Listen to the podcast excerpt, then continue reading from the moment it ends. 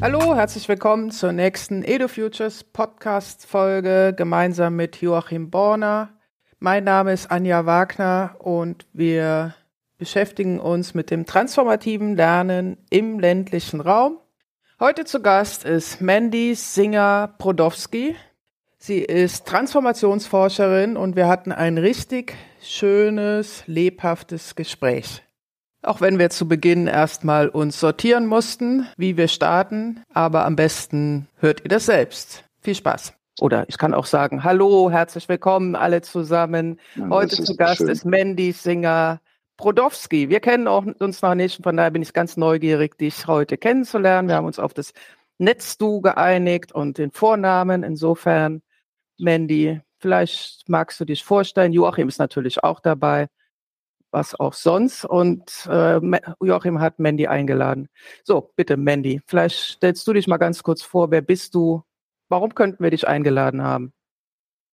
Ja, vielen Dank erstmal für die Einladung. Ähm, mein Name ist Mandy Singer-Podowski. Ich arbeite seit vielen Jahren an der Freien Universität Berlin zu Fragen der Bildung für nachhaltige Entwicklung und des transformativen Lernens. Äh, und in dem Zuge beschäftige ich mich ganz viel mit Fragen, wie kommen Menschen eigentlich zu einem Nachhaltigkeitsengagement, junge Menschen. Wir haben das äh, ja gesehen bei Fridays for Future. Ähm, das hat ja sehr stark mobilisiert, auch sehr stark polarisiert mich beschäftigen Fragen von, inwiefern es sind Themen der Nachhaltigkeit wie Klimawandel, Artenvielfalt, Biodiversität, soziale Themen, soziale Ungerechtigkeit. Wie äh, ist da der Stand in, in den Bildungseinrichtungen, in den Lehrplänen, in den Ausbildungsordnungen und so weiter? Und äh, eben auch, wie, was, was brauchen wir denn eigentlich? Wie können wir denn das Bildungssystem und auch das Wissenschaftssystem ähm, so umgestalten, dass es, ich würde sagen, so empfänglicher für diese großen Herausforderungen ist und darauf besser und schneller und auch proaktiver reagieren kann.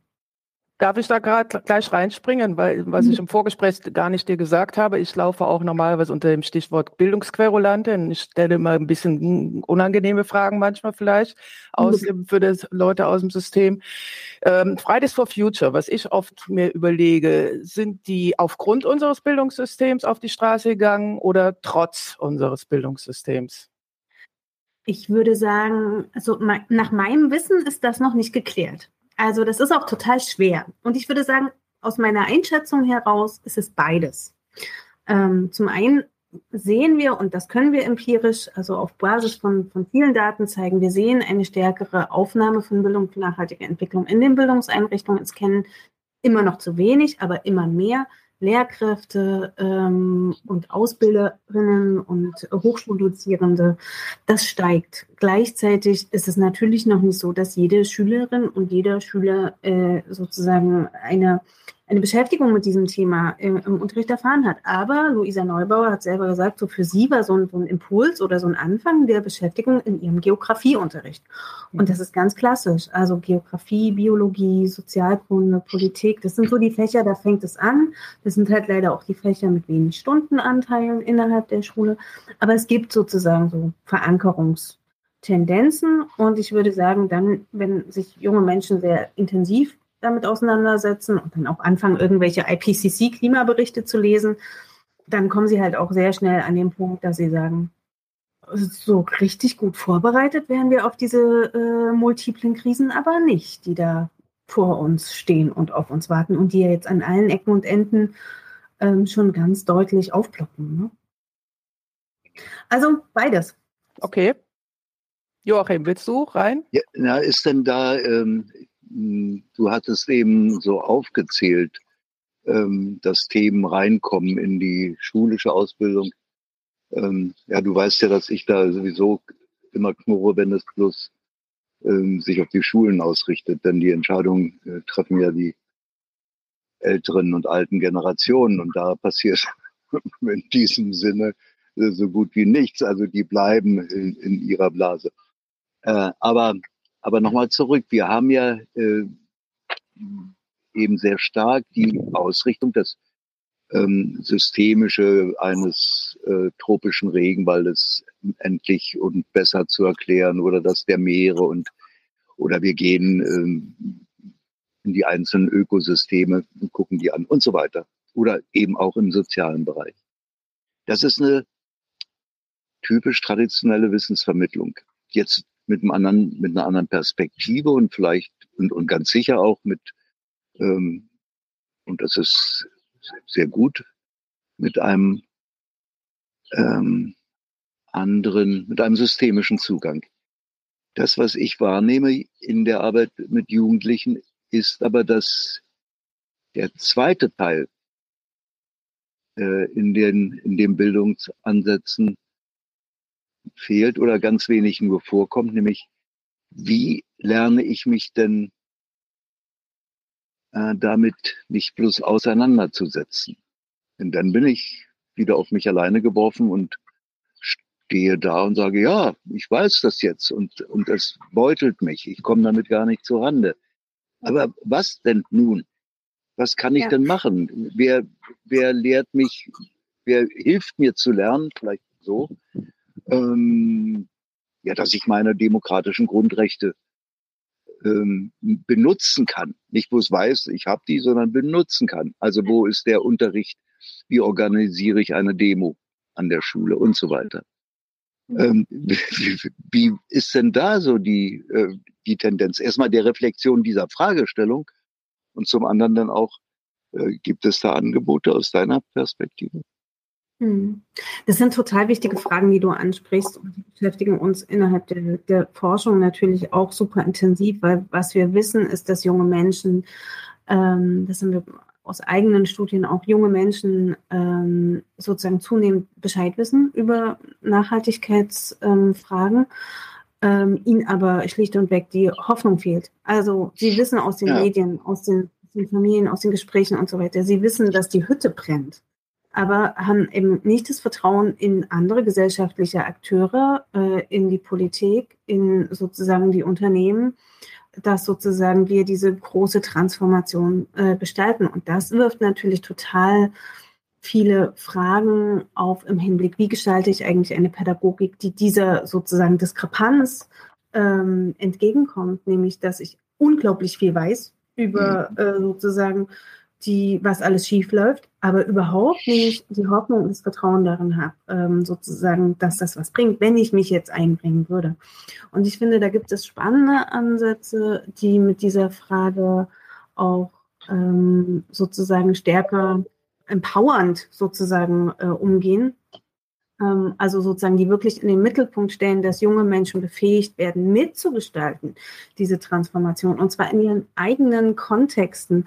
Was ich total gerne mag, ist diesen, diesen Handprint-Ansatz ähm, von German Watch, der wirklich so die politischen Handlungsmöglichkeiten in den Mittelpunkt stellt und wirklich sagt, es geht hier nicht um die Reduktion, also nicht nur um die Reduktion unseres ökologischen Fußabdrucks, weil damit reduzieren wir uns sozusagen auf ähm, eine Konsumentinnen-Ebene ähm, und das individualisiert Verantwortung, sondern wir müssen eigentlich alle Menschen befähigen, ähm, egal wie alt sie sind, sozusagen demokratische Strukturen mitzugestalten. Das fängt bei meiner Klasse, bei meinem Klassenverbund an oder bei meiner Kindergartengruppe, wo ich auch ein Kinderparlament als Erzieherin einführen kann und Kinder mitentscheiden lassen kann. Das geht über die Schule und die Schulentwicklung, haben wir irgendwie eine Photovoltaikanlage auf dem Dach als Schule, haben wir Kooperationen, Stichwort Bildungslandschaften zu anderen Bildungsorganisationen, wo die Lehrkräfte gar nicht unbedingt alles selber wissen müssen, was diese sozusagen Eben. Fragen der Nachhaltigkeit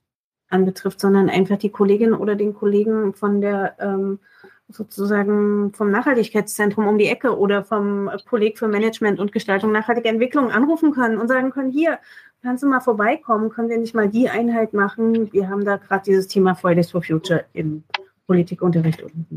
Na, also solche sozusagen Vernetzungsstrukturen auch zu nutzen und dann geht es natürlich in den, in den Berufsschulen und in den Hochschulen weiter. Und das ist, glaube ich, ein wirklich, also aus meiner sozusagen Erfahrung und auch aus sozusagen der Theorie, diese, diese Frage, wie kann ich mich sozusagen zunehmend in politische Kontexte einmischen, ähm, und mitgestalten. Das ist so ein langer Lernprozess und der hat so viel auch mit Selbstwirksamkeit und mit mhm. ähm, Fragen von ähm, ja wirklich sozusagen, man, man, man nennt es so auch so sozusagen soziale Kontrolle oder politische Kontrolle. Also ich habe einen Einfluss auf dieses politische System und ich merke den auch, ich kriege Feedback, was Fridays for Future mit der Europawahl 2019 oder so vielleicht sozusagen bekommen hat.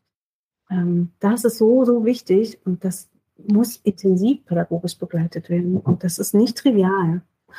Umso komplexer die Herausforderungen, würde ich sagen, umso ähm, intensiver muss eigentlich so eine, so eine sozusagen Begleitung in der Befähigung zum Mitgestalten stattfinden. Und dann rückt die Bildung für nachhaltige Entwicklung eben auch ganz stark in die Nähe oder ist immer auch schon mit politischer Bildung. Ich will das äh, unterstreiche ich voll. Ja. Mhm. Das ist aber äh, eine Beschreibung, die du machst, ähm, die, ja, wo ich was wir ja eben selbst hier äh, in, in, in Malchin mit der Schule machen, was du beschrieben hattest, hast nämlich ein Schülerforschungsprogramm. Wie sieht denn die Schule von morgen aus? Mhm. Im Rahmen und im, und nur im Kontext beispielsweise der planetaren Leitplanken. Mhm. Also, also wenn wir diese äh, Ausgangssituation global haben, und die hat natürlich regionale ähm, Konnotation, wie, wie, wie müsste denn so eine Schule aussehen? Und zwar nicht bloß von, von der Gebäudestruktur mhm. her und, und von der Energie auf dem Dach, sondern mhm. auch von den Lerninhalten und so weiter. Und, mhm. und jetzt komme ich zu den äh, Lerninhalten und will das nochmal ein bisschen auf die Spitze treiben, ähm, was in der Realität ja schon da ist. Ich habe gestern zufällig einen so einen ersten Trailer gesehen eines Films, der in, in einem Forschungsprojekt entstanden ist, welches wir gerade abschließen mit der Bosch Stiftung. Geht um Landstadt, komischerweise auch. Und, und die, die äh, äh, Filmemacherin hat da ewig gesucht, äh, wie sie an das Thema rankommt und hat dann vier, drei, vier, fünf Protagonisten ganz unterschiedlicher Art aus dem äh, Erwachsene jetzt vor allem aus dem Umweltbereich, aus dem Nachhaltigkeitsbereich oder so angesprochen. Ende Gelände auch und aber äh, auch in der äh, auch Wissenschaftler oder auch welche in, der Unternehmerschaft, die dann da arbeiten. Äh, da war eine interessante Grundaussage und zwar bei fast allen, also auch bei den alten Säcken, die dabei waren. Nämlich, mehr ich weiß, je mehr ich gewusst habe in meinem, in meiner jetzt auf diese Nachhaltigkeitsfragen, auf den Klimawandel und ähnlich ausgerichteten Lernprozesse, umso radikaler wurde ich. Also Wissen führt zu Radikalität. Und dieses Thema der Radikalität als, als, kann ich auch sagen, als Kontroverse, als Produktivkraft aufzugreifen, das ist etwas, was mir scheint, was wir in der Wissenschaft äh, noch stärker begreifen müssen. erstmals eben wirklich in dem Sinne der Produktivkraft. Zum Zweiten aber, und das macht mir echt Sorge, im Sinne,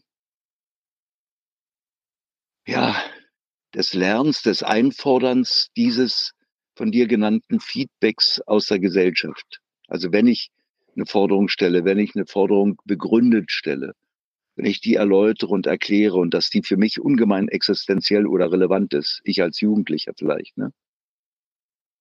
Und ich erlebe über einen langen Zeitraum kein Feedback.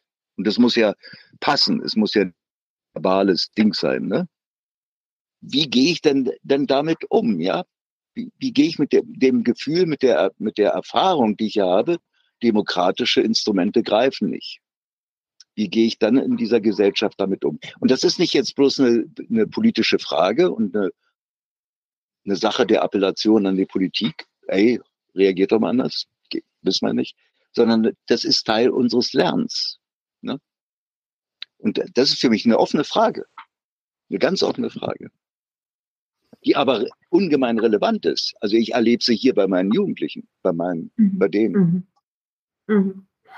Ja, ich finde sie auch ungemein äh, relevant und ich, ich finde ja spannend sozusagen, wenn man sich so nochmal dieses Wort Radikalität anschaut, was eigentlich das bedeutet, dann heißt es ja am Kern so an Wurzeln von etwas gehen. Also radikal sein ist ja erstmal sozusagen nur etwas wirklich in der Tiefe durchdringen. Und was, was auch Studien zeigen, ist, dass Menschen in Deutschland die Tiefe des Problems der Klimakrise nur zu einem ganz geringen Teil wirklich so realisiert haben, wie es angemessen wäre, dass sie es realisieren im Hinblick auf, was kommt da auf uns zu. Ja. Ähm, und insofern ist, finde ich die Frage schon spannend, ist eine bestimmte Radikalität äh, und wir können gleich drüber sprechen, was sozusagen da Formen von Radikalität im Denken äh, und im Handeln sind. Ähm, ist die nicht sozusagen adäquat der Problemlösung äh, oder ja. der Problemgröße? Ähm, und wenn man so, so, so sich Formen von, ähm, mit meinen Studierenden letzte Woche über, über so einen der Klassiker von, von zivilem Ungehorsam, äh, Henry David Thoreau, äh, sozusagen äh, gesprochen. Und er argumentiert ja äh, sozusagen sehr klar, dass wenn staatliche Maßnahmen ähm, mit sozusagen bestimmten Fragen von moralischen ähm, Standards nicht übereinstimmen, dass sozusagen ich nicht nur in der Verantwortung sogar sondern sogar in, in der Pflicht bin, sozusagen staatlichen, ja. gewaltlosen, äh, ganz großes äh, Ausrufezeichen, gewaltlosen Widerstand ähm, im Sinne von zivilen Ungehorsam sozusagen zu leisten. Und also tatsächlich glaube ich, dass wir viel nicht radikal genug sind im Sinne von nicht problemangemessen ähm, reagieren. Gleichzeitig, und das ist mir sozusagen auch wichtig in der Debatte, vielleicht müssen wir aber mit dieser Radikalität von politischen Strategien auch eine radikale ähm, dialogische Haltung verknüpfen, weil ich muss sozusagen, also wir müssen eigentlich alle gesamtgesellschaftlich Privilegien abgeben. Privilegien, die wir haben, in den Urlaub zu fliegen, Privilegien, die wir haben äh, und die ein Teil der Gesellschaft hat, sozusagen sich große Autos zu leisten und so weiter. Wir müssen, also sozusagen Klimakrise und Co. fordert, dass wir alle irgendwie die Gürtel enger schnallen. Und das betrifft halt manche Gruppen innerhalb der Bevölkerung sehr viel stärker, äh, weil die nämlich per se schon einen relativ geringen ökologischen Fußabdruck haben. Also so diese Dimension von sozialer Gerechtigkeit ähm, und auch damit verknüpft die Frage des sozialen Zusammenhalts. Ähm, die finde ich sozusagen da ganz, ganz äh, wichtig mitzubedenken. Ja, da, unbedingt. ich da mal, hm? Ja, Anja, bitte.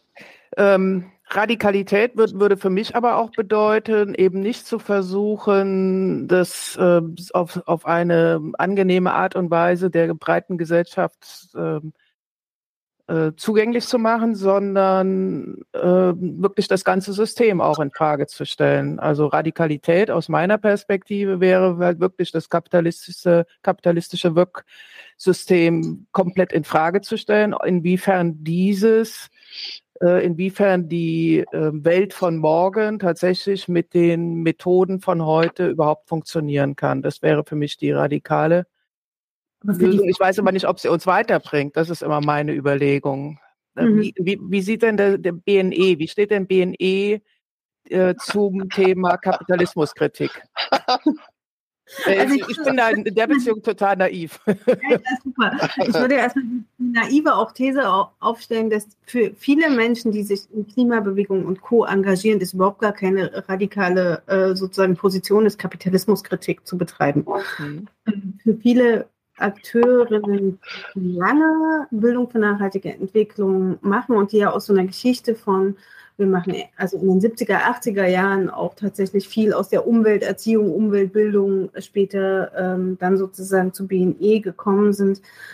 Die haben mit, mit so Forschungs-, Umweltforschungsstationen angefangen oder mit sozusagen so klassischen, wir sammeln weit und färben mit weit. Ne? Also so ganz Naturname, da, da gab es eigentlich we wenig, beziehungsweise gibt es in manchen Teilen der Szene, würde ich sagen, eine wenig elaborierte oder wenig ausgefeilte sozusagen Gesellschaftsanalyse, die dahinter. Das gab es dann so später ein bisschen innerhalb auch so der, ähm, des ökologischen Lernens ähm, in, in so einer Richtung, aber bis heute würde ich sagen, ist das sehr divers, wie sich Akteurinnen aus der Bildung für nachhaltige Entwicklung, aus der Szene zu Fragen der Kapitalismuskritik ähm, äußern. Also ich würde sagen, ten, tendenzielle Zustimmung, aber ich kann das auch jetzt nicht äh, sozusagen über einen Kamm scheren, ne? Bisschen, aber vielleicht auch nicht immer im Mittelpunkt der, der Bildungsarbeit stehend, weil wenn man mit den Grundschülerinnen dann äh, die Färbeaktion macht, dann ist das natürlich auch äh, eine komplexe Frage, wie, wie, was, wie, wie man damit jetzt radikal den Kapitalismus in Frage stellt. Also das ist die eine Sache. Und das andere, was mich mir immer so ein bisschen aufstößt, ist, dass ich den Eindruck habe, aber auch das wieder nur von mhm. außen mhm. betrachtet, dass äh, sich zu sehr nur auf Schulen und auf äh, junge Menschen konzentriert wird, die, mhm. wie du mhm. ja selber eingangs gesagt hast, eigentlich schon sehr gut sensibilisiert sind und wir eigentlich im Sinne des äh, lebensbegleitenden Lernens, was ja jetzt auch wieder nach vorne geschoben wird, mhm. äh, eigentlich ganz andere Zielgruppen adressieren müssten und wir uns Konzepte überlegen müssten, wie man mit für die Lernorte schafft oder was auch immer, wo sie äh, sich selber upskillen in der Beziehung mhm. und auch eine radikale, radikale Folie mal, zumindest mal spielerisch irgendwie vielleicht mal entwickeln. Mhm.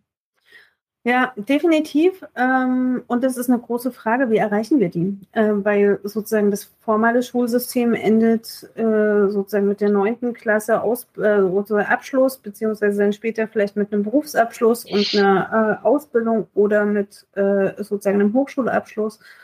Ähm, und ab da ist ja nichts mehr verpflichtend. Das heißt, wir kommen nicht, also als Bildungsakteurinnen, als sozusagen BNE ja, äh, sozusagen aus der Perspektive dieser Personen, die diesen Diskurs voranbringen wollen, sowohl Wissenschaft als auch Zivilgesellschaft und Bildungspraxis, ist die große Frage, wie kommen wir eigentlich an die ran?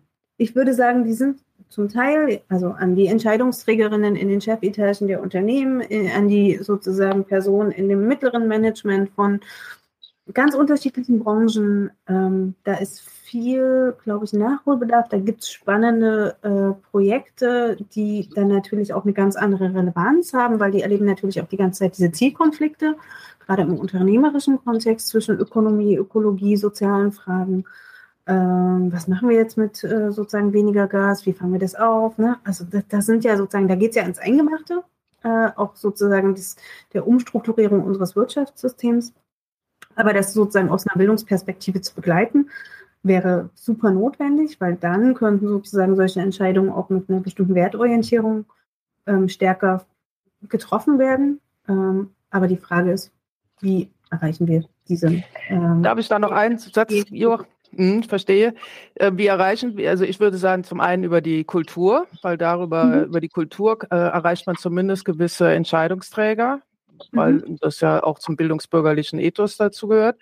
Mhm. Und äh, das andere würde ich sagen, äh, über die in der Zwischenzeit sozialen Medien, über indem man halt wirklich medial attraktive Angebote wie MaiTai oder was auch immer äh, entwickelt, die auch für Erwachsene interessant sind. Und ich glaube, da besteht noch großer Nachholbedarf, sehr großer mhm. Nachholbedarf aus der Wissenschaft heraus, eine anständige Wissenschaftskommunikationsstrategie zu entwickeln, die in die Medien rein, weil die Menschen sind ja unterwegs. Die mhm. konsumieren ja den ganzen Tag irgendwelche mhm. Inhalte. leider äh, im öffentlich-rechtlichen Rundfunk äh, könnte man, glaube ich, auch noch eine Schippe drauflegen, ohne dass man jetzt so zu sehr in das Pädagogische hineinverfällt. Mhm. Aber ich glaube, da müsste man neue Strategien einfach entwickeln, zeitgemäßere Strategien als die, als äh, BNE vor 50 Jahren entwickelt wurde. Mhm. Ja, und dann ist ein bisschen die Frage, für, für was ist äh, BNE eigentlich auch zuständig? Ähm, ne? Also die Klimabewegung hat ja sehr stark dieses Format Klima vor acht gepusht. Da gibt es jetzt auch so ein bisschen mhm. Bewegung in den öffentlich-rechtlichen, soweit ich das mitbekommen habe.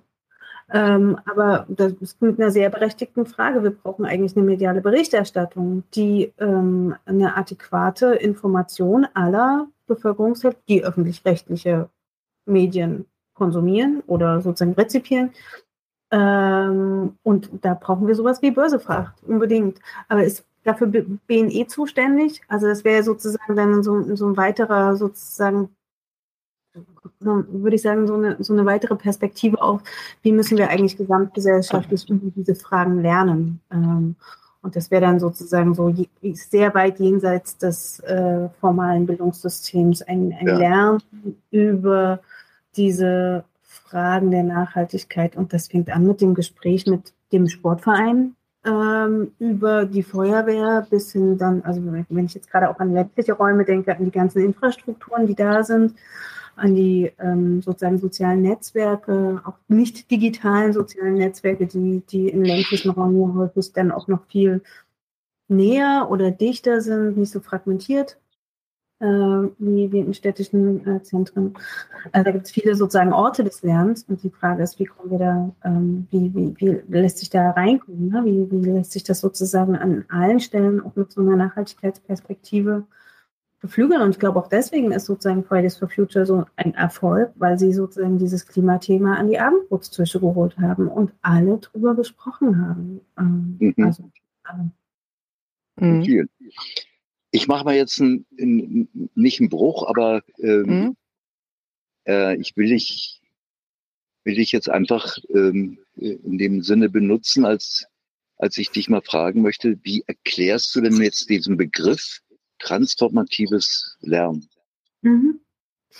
Ähm, also das ist tatsächlich genau so eine Perspektive aus dem Lernen von Erwachsenen. Also eigentlich hat es in der Schule oder in der Kita nichts zu suchen, sondern es ist eine Perspektive, die erklärt, wie äh, Menschen ihre, ich, ich nutze gern so ein bisschen dieses Bild der Brillen. Ähm, wir haben alle Brillen auf die Welt, die haben wir im Laufe unseres Lebens ähm, entwickelt, die geben uns Orientierung, so sehen wir die Welt, so ist unsere Beziehung zur Natur, so ist unsere Perspektive auf globale Verhältnisse, so sind wir ähm, sozusagen, so sehen wir unsere politische Reichweite. Das wären so, so polit also sozusagen Beispiele für Brillen. Und die sind in der Regel relativ fest, weil sie geben uns Orientierung halt. Wenn wir jeden Tag uns überlegen würden, welche Brille will ich denn heute aufsetzen, dann wäre das ziemliches Drama, weil einfach es sehr in, instabil wäre. Aber diese Brillen und das, da kommt für mich sozusagen auch der Charme dieser, dieser transformativen Lernperspektive rein. Diese Brillen sind halt im Hinblick darauf, wie wir gesellschaftlich miteinander über Themen der Nachhaltigkeit sprechen, wie wir handeln, ähm, häufig nicht die hilfreichsten. Ähm, und diese transformative Lernperspektive geht davon aus, dass wir sozusagen vor allem dann anfangen, Brillen zu wechseln, wenn wir Irritationen erleben. Also wenn wir wirklich in Frage gestellt sind in unserem, wenn wir den Hitzesommer wahrnehmen und wirklich mal an uns ranlassen, was das mit uns macht, wenn wir da draußen diese Bäume so verdorrt sehen und äh, die Waldbrände aktuell in Brandenburg irgendwie und der sächsischen Schweiz mitbekommen und die sozusagen Dürre, der Wasserhaushalt, die Einschränkung. Was macht das mit uns eigentlich? Das wäre so ein so ein typischer Ausgangspunkt für das wirkliche Infragestellen. Geht das eigentlich noch mit diesem Wirtschaftssystem? Ist es eigentlich, habe ich da, kann ich da nicht noch ein bisschen mehr beitragen? Könnte ich nicht noch ähm, sozusagen mich irgendwo politisch einbringen oder habe ich die Handlungsmöglichkeiten wirklich alle ausgeschöpft, die ich persönlich habe? Und ich meine jetzt nicht nur, das hatte ich ja vor uns gesagt, ökologischer Fußabdruck. Ich verzichte vielleicht jetzt mal auf ähm, den Flug oder den, das Fleisch, weil ich weiß, das ist so Big Point-mäßig, ne? das, das hat wirklich einen Einfluss, sondern ich meine wirklich auch im Sinne dieses Sozialen, kann ich nicht wirklich nochmal mit meiner Oma über äh, sozusagen Klimakrise und Co. reden und äh, Gespräche über das Thema initiieren.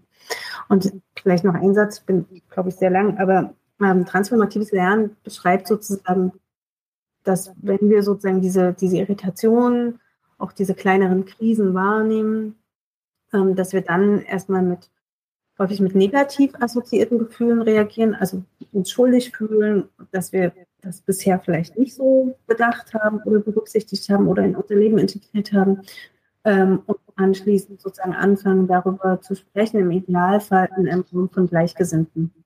Und für mich wäre denn deswegen auch eine, zum Thema so ländlicher Raum und Transformation im, im ländlichen Raum für mich wäre so eine, so eine Perspektive, auch wie kann ich eigentlich transformatives Lernen äh, bei Erwachsenen stärker sozusagen begleiten. Das kann man nie initiieren, sondern es ist immer ein eigener Lernprozess. Den kann ich nicht den kann ich nicht von außen irgendwie vorgeben. Es ist immer was Individuelles.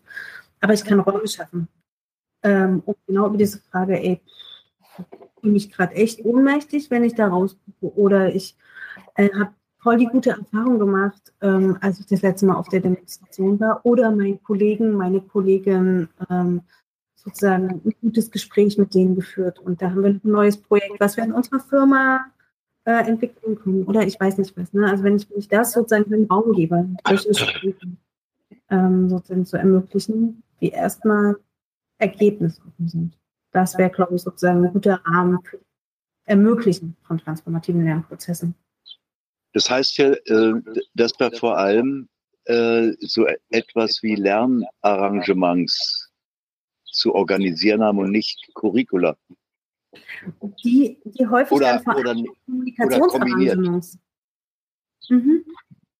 Genau. Und Curricula, ich meine, Curricula erreicht eben, ich glaube, das ist auch wichtig und es war auch sozusagen oder wird auch für die kommenden Jahre noch wichtig, dass es Curricula verankert ist. Aber wie gesagt, das erreicht halt die jungen Menschen und nicht diejenigen, die ähm, dann in Entscheidungspositionen oder in noch stärkeren Entscheidungspositionen sind. Ich meine, wenn man sich die Wirtschaft von Fridays for Future anguckt, dann kann man auch sagen, die, die haben eine wichtige Entscheidungsposition gehabt. Das hätte kein einzelnes Unternehmen oder kein einzelnes, keine einzelne staatliche Institution oder so bekommen.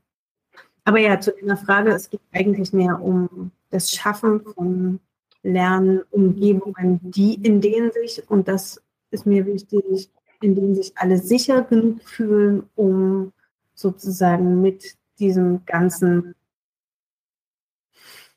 ja, mit diesem ganzen sozusagen Kladderadatsch, der da irgendwie mit einhergeht, wenn ich das wirklich mal an mich ranlasse, was das mit mir macht, um mich darüber auszudrücken. Darf man aber nicht so nennen, Lernumgebung, ne? sonst kommt keiner. also im Grunde geht es, glaube ich, so in meiner Übersetzung eher so um, um Diskursräume zu schaffen. Ja. Ne? Diskursräume, in denen dann äh, sich man sich diesen dieses Themas oder was auch lokal dann jeweils gerade mhm. wirklich brennt im wahrsten Sinne, mhm. dass man das zum Thema nennt und dann schaut, wie können wir damit umgehen. Und ja. dafür im Grunde genau diese Arrangements schafft, dass sich alle wohlfühlen und dass man auch offen radikal denken kann. Was nicht heißt, dass es nicht auch Dissens geben kann. Ne? Also das ist, sind ja, haben wir ja häufig in der Nachhaltigkeitsdebatte einfach Kontroversen. Aber die Frage ist, wie, wie trage ich die Kontroversen aus? Und schaffe ich das, und das ist, glaube ich, wichtig, gerade in der heutigen Zeit mit Social Media und Hate Speech und keine Ahnung was, ähm, dass wir sozusagen Diskursräume schaffen, die wertschätzend diese Kontroversen ähm, in den Mittelpunkt stellen und wirklich ringen um gute Lösungen miteinander. Gibt es da Formate, die ihr so empfehlen könnt, was man da, äh, also Reallabore wahrscheinlich, äh, das ist ja in der Zwischenzeit recht. Mhm. Ähm, ja, das ist nun ja. schon ein ganz großer Wurf, ne? so ein Reallabor, ja. wow. Ne? Ja. Ja, wobei es muss gar nicht so groß sein. Also ich kann ja auch äh, sozusagen ein ganz kleines Reallabor oder kleine Realexperimente ähm, in meiner Kommune oder in meinem Dorf ähm, etablieren, wo es, wo ich mich mit der Kirchengemeinde äh, mal hinsetze und sage, was, was können wir hier eigentlich gemeinsam noch machen? Oder wo ich ähm, äh, mit sozusagen dem lokalen, äh, mit der lokalen Feuerwehr mal das Vereinsfest irgendwie zum Anlass nehmen und zu sagen, hier, ähm, ist das nicht sozusagen mal cool, auch das zu denken mit äh, veganen Würstchen oder sowas. Also ich, ich überspitze das jetzt so ein bisschen, ne? aber ja, die Anlässe sind, glaube ich, vielfältig und ich glaube, da gibt es ja dieses schöne Stichwort der Lebensweltorientierung innerhalb der, der, der Bildungsdebatte. Also ich glaube, die, die greift für Erwachsene genauso. Also wo die sich halt bewegen. Da kann ich halt hingehen. Und ein Reallabor ist natürlich super, aber andere Formate sind äh, genauso wichtig oder relevant, interessant. Mhm.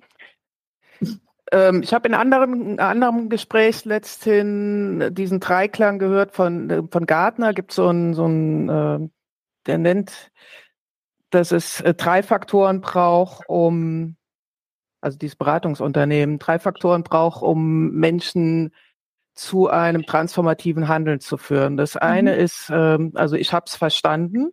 Mhm. Das zweite ist, andere machen es auch. Und das dritte ist, ich traue es mir zu. Mhm. Und woran die meisten halt scheitern, ist mhm. natürlich Punkt drei. Ne? Mhm. Also dieses Zutrauen. Und ich glaube, da, mhm. ähm, wie könnte man, also weil dafür braucht es ja Vertrauen, auch in, auch in die gesellschaftlichen Strukturen und auch in die Zukunft, auch in die, äh, wie werde ich aufgefangen, wie, wie kann ich denn leben, wie kann ich denn meinen Lebensunterhalt verdienen. Ähm, dafür braucht es ja wirklich einen ganz großen gesellschaftlichen Entwurf. Den kann ja auch keine Kirchengemeinde lösen oder irgendein kleines, äh, keine Kommune, sondern das sind ja ganz große Fragestellungen, die es aber trotzdem gleichzeitig braucht, damit jemand sich überhaupt bemüßigt fühlt, wenn er es denn überhaupt in der Dramatik verstanden hat, äh, überhaupt loszugehen und zu sagen, okay, jetzt ich tu was. Mhm. Gibt's da, hast du da irgendwelche Forschungsansätze mhm. oder Lösungen? Ich glaube, wir haben alle nicht die großen Entwürfe. Also, ähm, und ich glaube, darum geht es auch nicht mehr um die ganz großen Systementwürfe jenseits des Kapitalismus. Also, weil die sind halt realpolitisch alle gescheitert. oder mehr oder weniger mhm. ist jetzt mhm. eine politische Frage, aber ähm, ich glaube, was sozusagen aus der Transformationsperspektive ähm, ein, ein, wichtiger Punkt ist, ist zu sagen, wo gibt es denn sozusagen kleine Schritte und Lösungen, die funktionieren, Experimente und dabei auch eine Fehlerfreundlichkeit. Deswegen finde ich auch das Modell von Reallabor ganz, ganz spannend, weil es sozusagen einlädt, geradezu zum Fehler, Fehler zu machen, um daraus zu lernen und das forschend weiterzuentwickeln.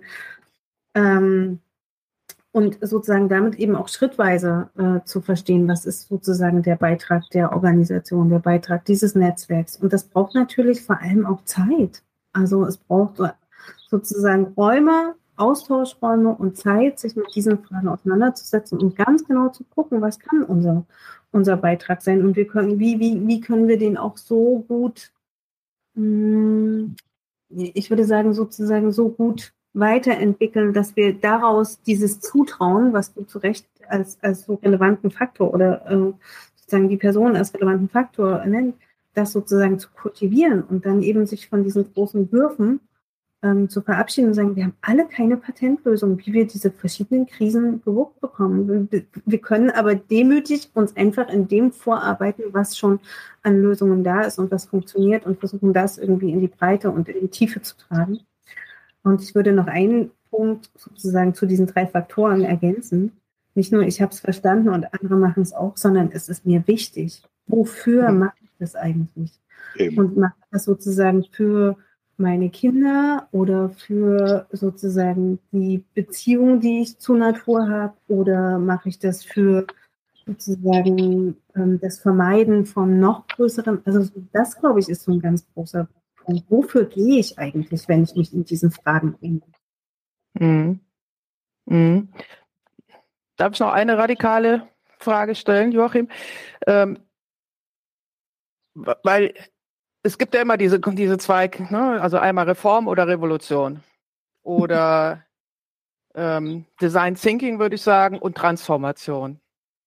Weil mhm. dieses, also wenn du das beschreibst, es klingt mir so, als äh, würden wir es über eine inkrementelle, langsame, transformative Bewegung schaffen können, uns zu rekonfigurieren als Gesellschaft, was ich ehrlich gesagt nicht glaube, auch wenn das jetzt depressiv klingt. Inwiefern siehst du da, äh, also wirklich Transformation lernen? Wirklich die Notwendigkeit oder die, die, die Fähigkeit von Menschen, sich ein, eine Gesellschaft jenseits des Jetzt vorstellen zu können. Hm. Ich glaube, ich stoße mich einfach sozusagen an dieser Dichotomie, die wir da aufmachen, im System oder neue System, inkrementell oder fundamental oder radikal, mhm. Reform oder Revolution. Ich glaube, am Ende brauchen wir beides und alles hat seine Qualitäten. Also wenn ich kann sozusagen durch einen inkrementellen Wandel Lösungen skalieren und verbessern und so weiter. Ja, auf jeden Fall, ja. Sozusagen eine radikale analytische, häufig sind es dann radikale analytische Perspektiven und nicht radikale Handlungsperspektiven oder revolutionäre analytische Denkperspektiven, kann ich natürlich auch ähm, sozusagen mir andere ja, Visionen vorstellen oder andere Gesellschaftsmodelle äh, vorstellen. Aber ich glaube, also wir brauchen, glaube ich, die Qualität von beiden Stoßrichtungen. Und ich würde, also meine, meine Erfahrung sozusagen, vielleicht ist es auch nur mein begrenzter Horizont in diesem Wissenschaftssystem, aber meine Erfahrung braucht, braucht es wirklich beides. So diejenigen, die wirklich so ganz große Entwürfe machen und Alternativen und diejenigen, die wirklich an der Basis on the, mhm. sozusagen die Mühen der Ebene Stück für Stück sozusagen ähm, vorkämpfen und denken. Und beides geht, glaube ich, also ich glaube, wir sollten beides nicht so auseinander, sozusagen auseinander differenzieren, weil sie sich beide gegenseitig auch befruchten können. Und ich glaube, wir brauchen beide Qualitäten. Das ist gut, das gefällt mir, ja. Was denn? Wir haben jetzt ein Echo irgendwo. Ähm, ja, wir haben irgendwo ein Echo. Aber es macht Joachim, ja auch nichts. dann ähm, ich hätte bloß noch ein, ein, Schluss, Wort, Word, ein, ein Schlusswort. Ja, mhm. ja, ich fand das, fand eben die Betonung von, von Mandy, er sagt, wir brauchen auch revolutionär analytische Erklärungen. Die weisen ja auch darauf hin, jetzt haben wir wirklich ein Echo, die weisen ja wirklich darauf hin, äh, dass das, was mit der Kapitalismuskritik ja immer so aufploppt, ähm, nicht eine ethische Frage, äh, auch eine ethische Frage ist. Unbesehen. Äh, damit kommen wir aber nicht weiter, sondern die, eben die Frage äh, ableiten, ja, welche Möglichkeitsräume für so eine nachhaltige Entwicklung, die auch, auch noch das Zeitfenster bedienen muss, was wir ja haben, ähm, äh, welche Möglichkeitsräume gibt es da? Und wenn es da keine gibt, dann bin ich natürlich dran äh, zu sagen, damit die Menschheit existieren kann, weiter überleben kann, brauche ich die Suche. Nicht einfach die Forderung. Ich brauche die Suche danach, was ist denn hinter den Spielregeln los? Es geht um die Wissensbasiertheit dieser Aussagen und nicht um ein Glaubensbekenntnis. Das ist mir ungemein wichtig dabei. Ja, ja. finde ich super. Ähm, unterstreiche ich auch völlig. Prima. Dann haben wir doch ein wunderbares Schlusswort, oder? Ja, ja. Äh, super, also war toll. Danke, Mandy, für deine Zeit. War interessant und ähm, vielleicht bei Gelegenheit wieder mehr, noch mehr von dir. Danke, Joachim. Und äh, ich würde sagen, wir machen, setzen jetzt einen Punkt. Ich beende die Aufzeichnung. Bis demnächst. Bye, bye. Danke für eure Fragen. Bye, bye. Das war Mandy Singer-Brodowski zum transformativen Lernen, auch im ländlichen Raum. Was nehmen wir mit?